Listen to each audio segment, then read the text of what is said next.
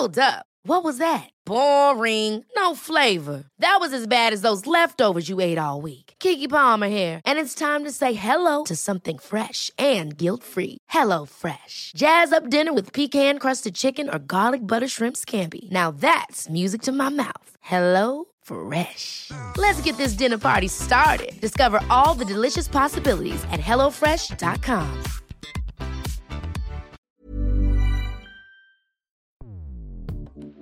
Escuchas. Escuchas. Escuchas un podcast de Dixo. Escuchas Fuera de la Caja con Macario Esquetino.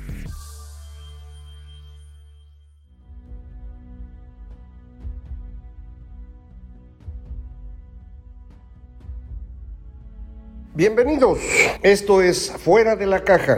Yo soy Macario Esquetino, le agradezco que me escuche en esta que es la emisión número 82 de Fuera de la Caja. Y por ser una emisión par nos corresponde hablar de estos temas de largo aliento que sin embargo pues hemos estado eh, concentrando en, el tema de la pandemia, de esta enfermedad que pues nos está complicando la vida a todos. Eh, y hoy no, no será distinto, vamos a tratar de analizar con un poquito de, de, detalle qué es lo que esta pandemia puede significar. Y me parece que es importante porque he visto muchísimos estudios, publicaciones en distintas partes del mundo que eh, interpretan a la pandemia como una especie de parteaguas, como se decía antiguamente, a estos fenómenos que supuestamente cambiaban la dirección de la historia. No me parece que sea así, no, no ha ocurrido eso en ninguna ocasión anterior en, la historia humana, hasta donde tenemos registros. Hemos tenido una gran cantidad de pandemias, pero en ningún caso estas han modificado la manera como funcionaba la sociedad. Pueden acelerar o, digamos, hacer un poco más lento un proceso, pero, pero no cambian la dirección. Por ejemplo, las tres grandes pandemias que se tienen la era moderna, no moderna, sino la era cristiana, eh, una es la que ocurre en tiempos de Marco Aurelio, la plaga de los Antoninos se le llama, él es prácticamente el último de los eh, buenos emperadores de la familia eh, y, y, esta, esta plaga eh, pues se debe haber llevado a la mitad de la población y sin embargo no cambia eh, de manera significativa lo que ocurre en el imperio romano, es más serio el eh, sucesor de Marco Aurelio, Cómodo, en el comportamiento del imperio que la epidemia en sí misma. Algo similar ocurre con la plaga de Justiniano en el siglo V. Tampoco transforma por completo o de manera significativa lo que ocurría ni en el Imperio Romano de Occidente, que estaba terminando ya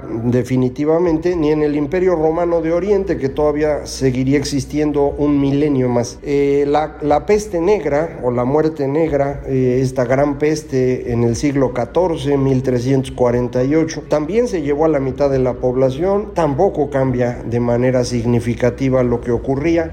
Si usted lo, lo analiza en términos de lo que se pensaba en Europa, pues el humanismo arranca poco antes de eso, se mantiene durante la plaga, de ahí eh, nos viene el de Camerón de Boccaccio, que va en la lógica del humanismo, y va a continuar después eh, prácticamente de la misma manera, sin tener, digamos, cambios relevantes en la forma como funcionaba la sociedad. Es una plaga que se lleva, insisto, a la mitad de la población en prácticamente todo el espacio eh, euroasiático, desde Europa, el norte del Mediterráneo hasta el Asia Central. Eh, y, y, le insisto, no, no cambian las cosas. Sí hay una diferencia después, sin duda, de, de cómo se vivía antes de la plaga. Y es que al desaparecer tal cantidad de población, los seres humanos se vuelven relativamente escasos en comparación con la tierra que se utilizaba para sembrar. Así que los salarios tuvieron que subir y la renta de la tierra tuvo que bajar. Eh, y esto sí va a tener un impacto indudablemente, pero otra vez no cambia eh, la dirección del mundo. Eh, en tiempos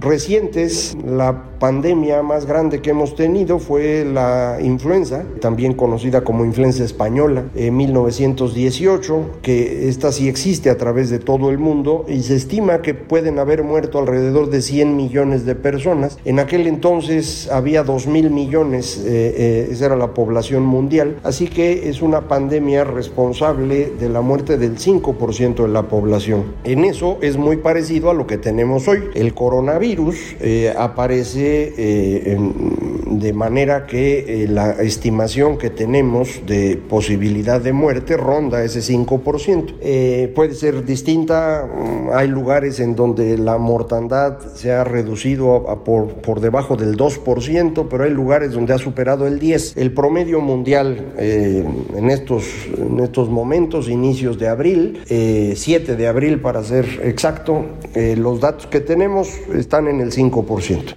La diferencia de la pandemia de hoy con todas las anteriores es que hoy sí entendemos qué pasa.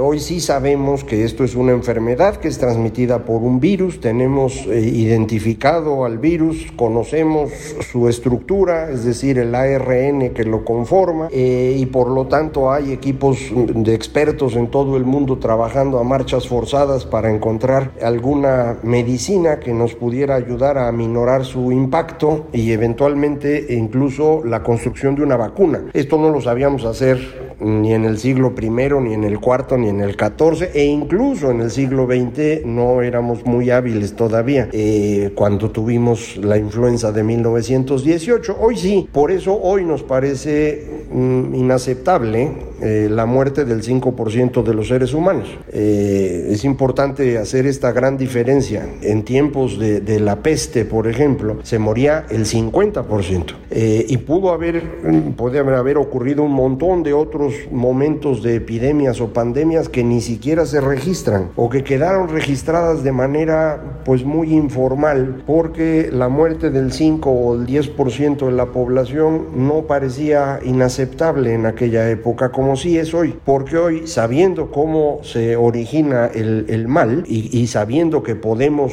impedir su contagio o aminorar el golpe, eh, sería muy poco ético eh, el permitir la muerte de las personas. Esta es la gran diferencia y por eso hoy actuamos como lo hemos hecho. Sabemos que lo que hay que hacer es evitar el contagio y hay distintas formas de hacerlo. La más dura de todas ellas es la cuarentena, eh, pero es a lo que hemos tenido que recurrir especialmente en aquellos países en donde los gobiernos menospreciaron el problema durante meses eh, y pues eh, el contagio creció a un nivel que nos obliga ahora a tener cuarentena. Me refiero a Italia, España, Estados Unidos, a México, a Brasil, Reino Unido mismo, eh, Suecia, que mucha gente celebraba como la nación que estaba logrando controlar la enfermedad sin cuarentena, pues no, no, no está pudiendo. Eh, y es que no es tan sencillo el asunto, es una enfermedad muy contagiosa que además, insisto, puede llevar a una mortalidad del 5% y eso no es aceptable. El distanciamiento está provocando una contracción de las economías por razón obvia, las economías no funcionan como activos, funcionan como flujos. Lo que usted compra eh, sirve para que quien le vendió tenga dinero y a su vez pueda comprar y el que le vende a esa persona a su vez puede comprar y así vamos moviendo toda la economía. Si esto lo corta usted en algún momento, pues toda la economía se para y eso es lo que estamos viendo en todo el mundo. No pueden volar los aviones, por lo tanto la gente no se puede mover,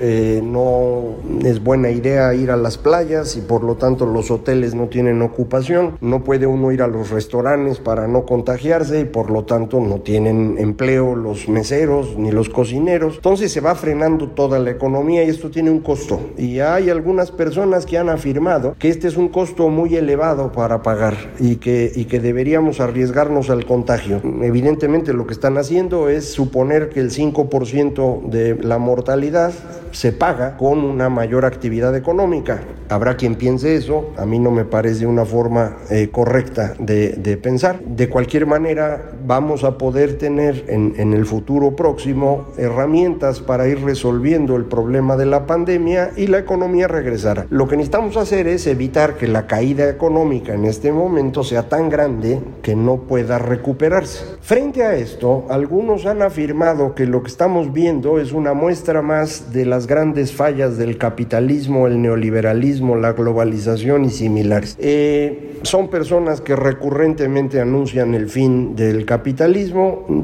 La mayoría de ellos no entiende de qué está hablando. Eh, repiten eh, cosas que escribieron algunas personas hace 100, 200 años, que tampoco entendían de qué estaban hablando. Aquellos tenían la excusa de que era difícil entender en aquel entonces. Los de ahora no tienen ninguna excusa. la razón por la cual hoy hay 8 mil millones de seres humanos que viven en promedio 15 veces mejor que hace 200 años es precisamente por este sistema económico que nos permite multiplicar el flujo al que me refería. Más gente compra, esto significa más gente vende y todas estas personas que venden tienen ingresos que a su vez les permiten comprar. Y entonces el flujo es cada vez mayor. Y por eso hemos sacado de la miseria al 90% de la población del mundo. Mm, el, bicho que estamos enfrentando no tiene que ver con el capitalismo, si acaso tiene que ver con personas que andan comiendo caldo de murciélago o, o asado de pangolín en un mercado en China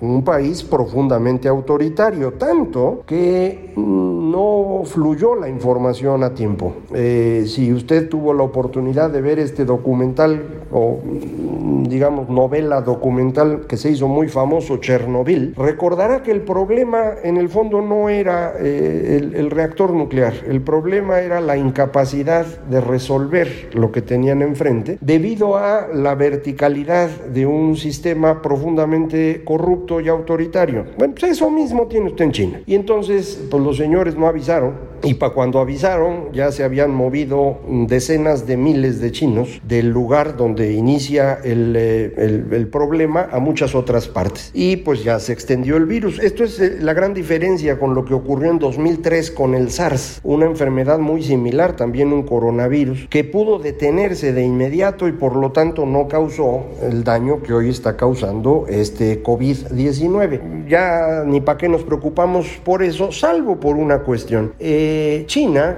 enfrentó el problema del virus haciendo uso de su capacidad autoritaria, eh, reconocimiento visual a través de cámaras, el uso de los celulares para mantener a todo mundo bajo control y esto les ha permitido al momento que estoy grabando declarar ya a Wuhan, la ciudad donde empezó todo esto, eh, libre del bicho. pues sí, se exportó a otras partes, ya lo lograron liberar y lo lograron a través, insisto, de métodos profundamente autoritarios que en Occidente no serían aceptables. Entonces, ahí tiene usted una forma de resolver las cosas. Otra forma distinta es la que hemos tenido en los países populistas, ¿no? Decía yo, Italia, España, Estados Unidos, México, Brasil, donde los gobiernos no quisieron hacer casos, esperaron demasiado y entonces acabamos en cuarentenas, ¿no? Eh, en medio de esto hay otras dos formas. La democracia liberal, eh, como Francia o Alemania, en donde lo que se hizo fue ir moderando el distanciamiento social y al mismo tiempo ir aplicando medidas para contención económica. Y finalmente están eh, las eh, democracias asiáticas del extremo oriente, que no son exactamente iguales a las democracias occidentales. Yo les he dado en llamar democracias conservadoras, eh, pero mm, bueno, me refiero a Corea del Sur, Taiwán, Singapur, Japón, en donde hay mecanismos que se parecen un poco a China, pero también hay mecanismos que se parecen a las democracias occidentales, digamos que es un intermedio. Estas cuatro distintas respuestas corresponden a cuatro tipos de régimen político diferentes que hoy compiten por, eh, digamos, ser el más popular en el mundo. Eh, este es el gran cambio que empezó con la gran recesión del 2008-2011 y es alrededor de esto como, en mi opinión, vamos a estar viendo los próximos 10 años. En eso, el coronavirus coronavirus, la pandemia, no va a cambiar la dirección.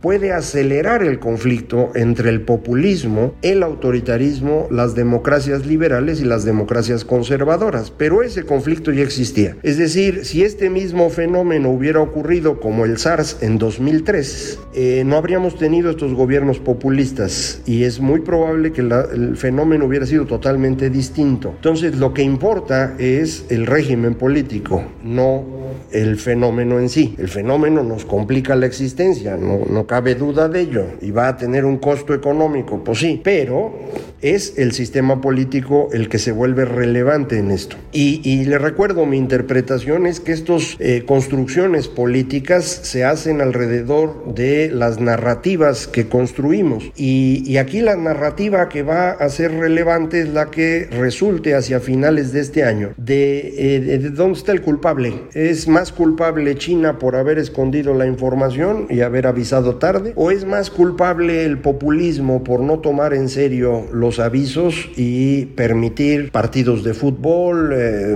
reuniones, manifestaciones, etcétera. Eh, ahí vamos a tener una disputa interesantísima eh, que sin embargo no parece que vaya a resolverse a favor de regresar a democracias liberales. vea usted lo que pasa, por ejemplo, en Estados Unidos frente a la manera como el señor Trump ha reaccionado. Pues yo pensaría absurdo que alguien confiara en él. Bueno, la mitad de los estadounidenses sigue confiando en él.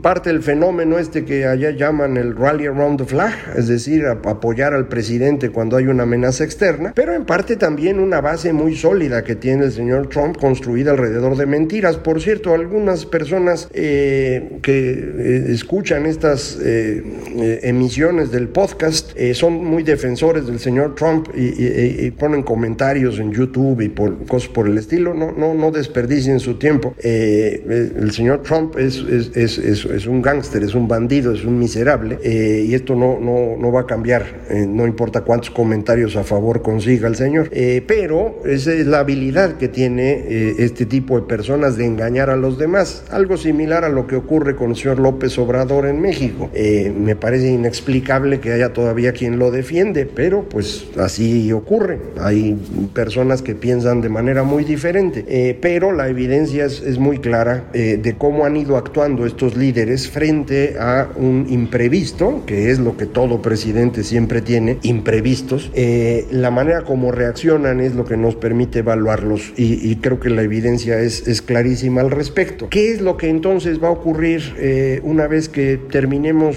primero la etapa de las cuarentenas, luego la etapa de caída y recuperación económica. Bueno, pues una gran disputa internacional por la narrativa de quién es el culpable y por lo tanto en qué dirección nos movemos. Eh, vamos a tener, me parece, un conflicto serio entre China y Estados Unidos.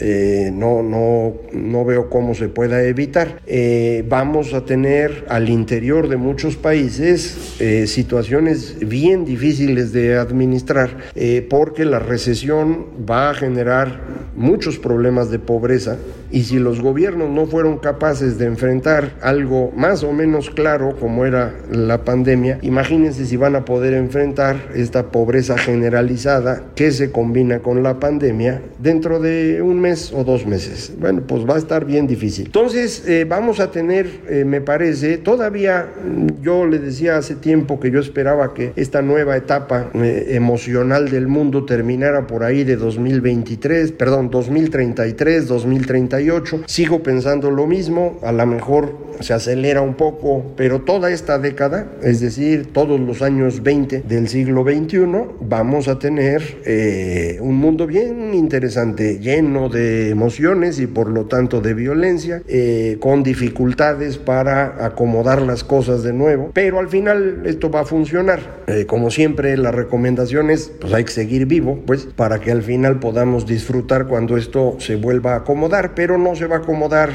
en mayo ni en junio ni en el 2021. Se va a esperar un rato. Esto es un asunto, me parece, de una década. No es la pandemia, ¿eh? La pandemia es una situación específica, pero el fondo del asunto, que es este periodo de emotividad producto de una nueva eh, tecnología comunicacional que nos obliga a pensar distinto, esa va a tardar un rato. Eh, vamos a ver qué más logramos. Y en eso, por cierto, el cambio va a ser eh, interesantísimo. Después de la, cuarentena, ya habremos aprendido a comunicarnos mucho mejor a través de estos aparatitos. Así que capaz que eso sí se agiliza y con base en eso, pues podemos construir otra vez una buena narrativa que nos permita vivir en paz. Si esto realmente eh, funciona, bueno, eso sí puede agilizar las cosas. Así que aprenda usted a usar bien el aparatito y vayamos pensando cómo a través de este aparatito podemos vivir de mejor manera. Yo le agradezco mucho que me, que me escuche. Eh, recuerde, próxima semana vamos a hablar de cómo anda la economía. No va a haber buenas noticias, pero no importa. Aquí platicamos que eso es lo que realmente vale la pena. Gracias de nuevo por escucharme. Ya sabe, para comunicarse conmigo, Macario MX. En Twitter, arroba Macario MX, correo electrónico macario arroba macario.mx, página www.macario.mx. Muchísimas gracias. Esto fue Fuera de la Caja.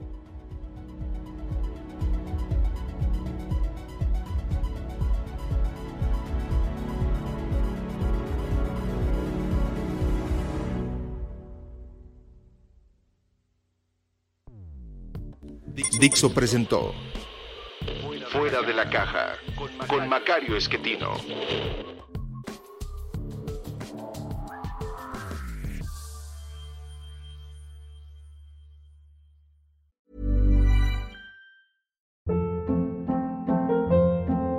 Hold up. What was that? Boring. No flavor. That was as bad as those leftovers you ate all week. Kiki Palmer here, and it's time to say hello to something fresh and guilt-free. Hello Fresh. Jazz up dinner with pecan-crusted chicken or garlic butter shrimp scampi. Now that's music to my mouth. Hello Fresh. Let's get this dinner party started. Discover all the delicious possibilities at hellofresh.com.